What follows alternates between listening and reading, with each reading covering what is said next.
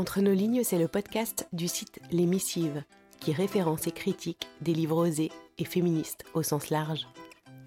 Entre nos lignes, c'est une capsule sonore et littéraire. Ce sont quelques lignes d'un auteur ou d'une autrice à découvrir à voix haute, plus ou moins tous les mois. Je suis Marie-Émilie, je suis comédienne. Et Entre nos lignes, c'est une dose de pensée inspirante, engagée et féministe, avec des mots qui m'ont touchée selon l'humeur ou l'actualité. Bonne écoute.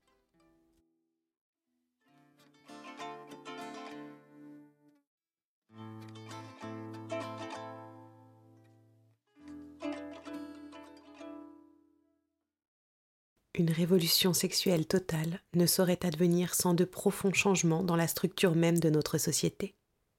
Ainsi les rapports de domination, qu'ils soient de genre, de sexe, de race, de classe, auraient disparu. Feu, la société patriarcale, le modèle de la famille nucléaire biologique type un papa, une maman, des enfants, ne serait plus la norme absolue.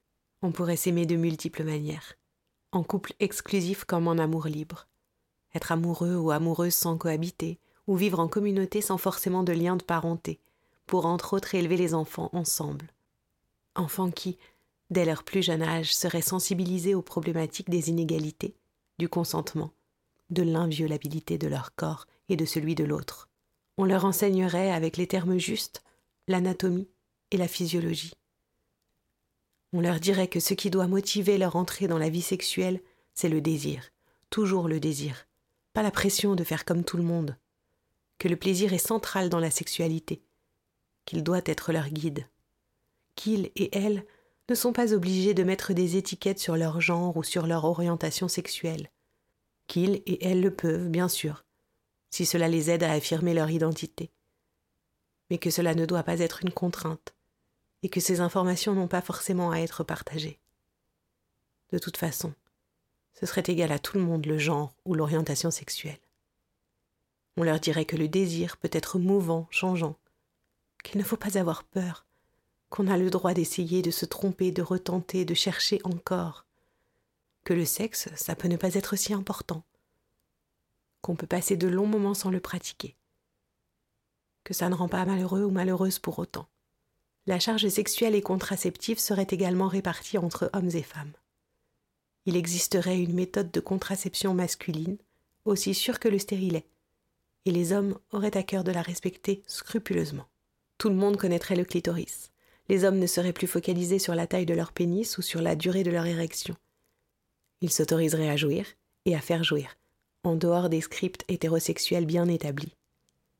Ils iraient à la découverte de leur corps comme de leur psyché, en parleraient ensemble et avec leurs partenaires. Les rôles sexuels et sociaux attribués à notre genre supposé n'auraient plus aucun sens. Ils pourraient s'échanger, dans des relations égalitaires et justes. C'est merveilleux les utopies, n'est-ce pas? Et si pour 2021 et après, on renonçait au terme révolution sexuelle Si on envisageait les choses à travers le prisme des évolutions, au pluriel? Et si chaque jour, petit à petit, on faisait bouger les lignes? Si l'on détricotait la norme bien serrée autour de nos sexualités? On pourrait se déconstruire progressivement dans ce qui nous fait envie, se poser des questions sur nos manières de faire, ajuster légèrement, ou franchement, pour rendre les choses plus belles.